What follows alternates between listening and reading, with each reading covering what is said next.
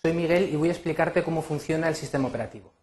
En concreto, el objetivo es que veas cómo el sistema operativo actúa en todo momento de intermediario entre las aplicaciones que estás ejecutando y el hardware de la máquina. Cuando estás ejecutando una aplicación, todo lo que ves en la pantalla, los programas que tienes abiertos y los datos están eh, permanentemente cargados en la memoria junto con el sistema operativo, que es el que realiza funciones de interfaz entre tú, tus aplicaciones y los componentes de tu ordenador. Cuando enciendes el ordenador, la memoria está vacía y la CPU no puede entonces ejecutar nada. En cuanto encendemos la máquina, se carga un pequeño conjunto de instrucciones en la memoria RAM a las que accede la CPU, el procesador, y comienza a ejecutar, a comprobar qué componentes tenemos instalados en el sistema.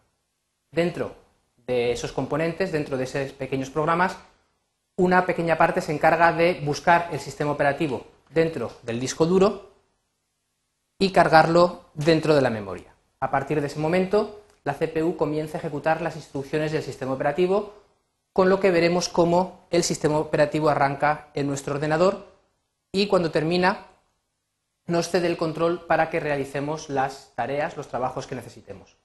A partir de ahí nosotros podemos ejecutar, por ejemplo, una aplicación y en el momento en el que nosotros la lancemos, el sistema operativo se encarga de buscar la aplicación de nuevo en el disco duro de nuestra máquina, cargar la, la memoria RAM y le indica a la CPU dónde se encuentra cargada esa aplicación para que comience de nuevo su ejecución.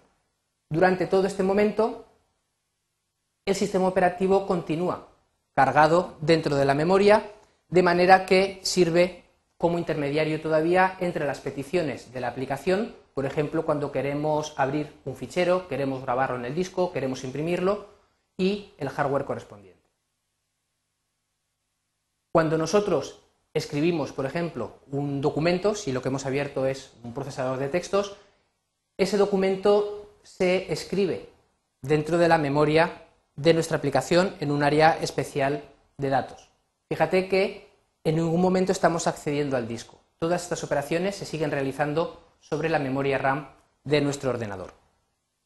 Y es solo en el momento en el que queremos grabar algo cuando se accede a los dispositivos de almacenamiento, en este caso al disco duro, donde almacenaremos de forma definitiva ese documento el tener todo cargado en la memoria RAM hace que cuanta más memoria RAM tengamos, más rápido funcione nuestro ordenador y con más soltura se ejecuten las aplicaciones. Resumiendo, cuando nosotros ejecutamos cualquier aplicación dentro de nuestro ordenador o cargamos cualquier conjunto de datos, todo eso se realiza sobre la memoria RAM y el sistema operativo está permanentemente activo, permanentemente ejecutándose dentro de nuestro ordenador actuando como intermediario entre los programas y el hardware. Y eso es todo. Gracias.